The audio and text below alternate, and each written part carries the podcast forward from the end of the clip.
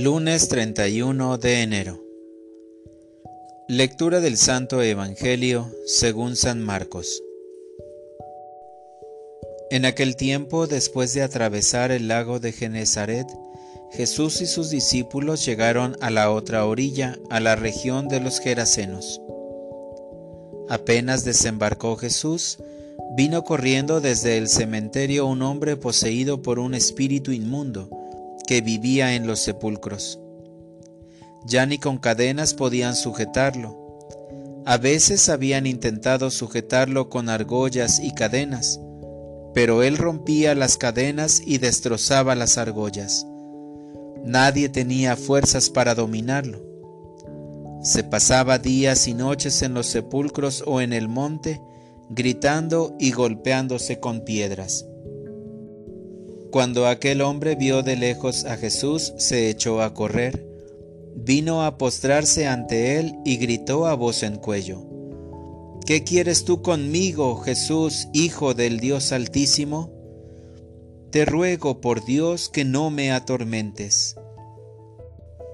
Dijo esto porque Jesús le había mandado al espíritu inmundo que saliera de aquel hombre.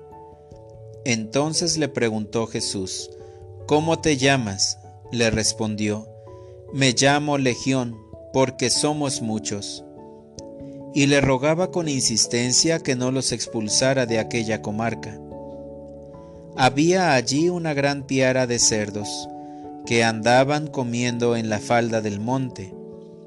Los espíritus le rogaban a Jesús, Déjanos salir de aquí para meternos en esos cerdos. Y él se lo permitió.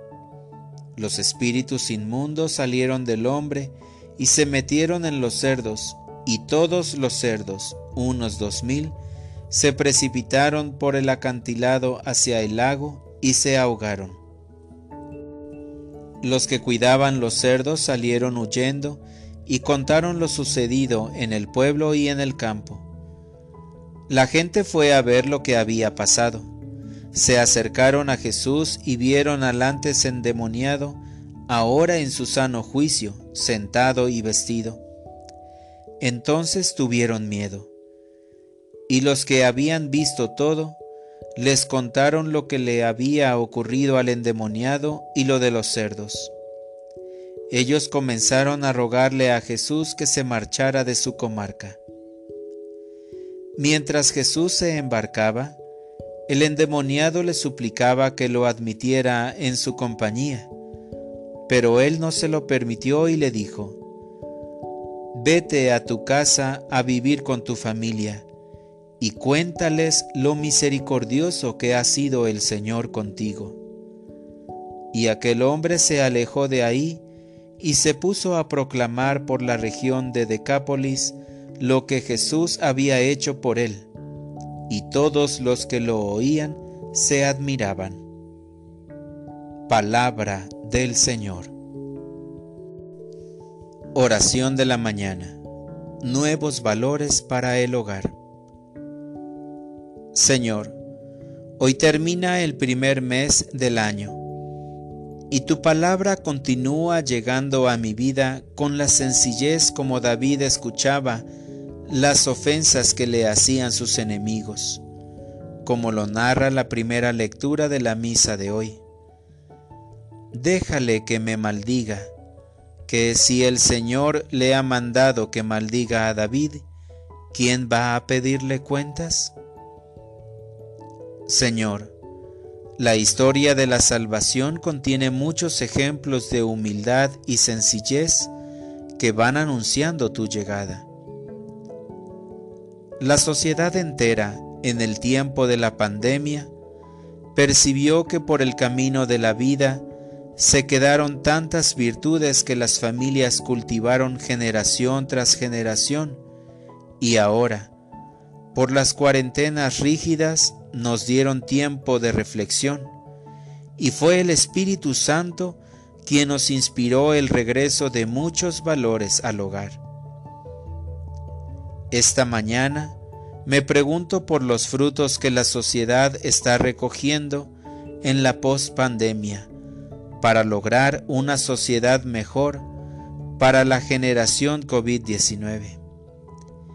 Iniciemos con estos frutos para el hogar.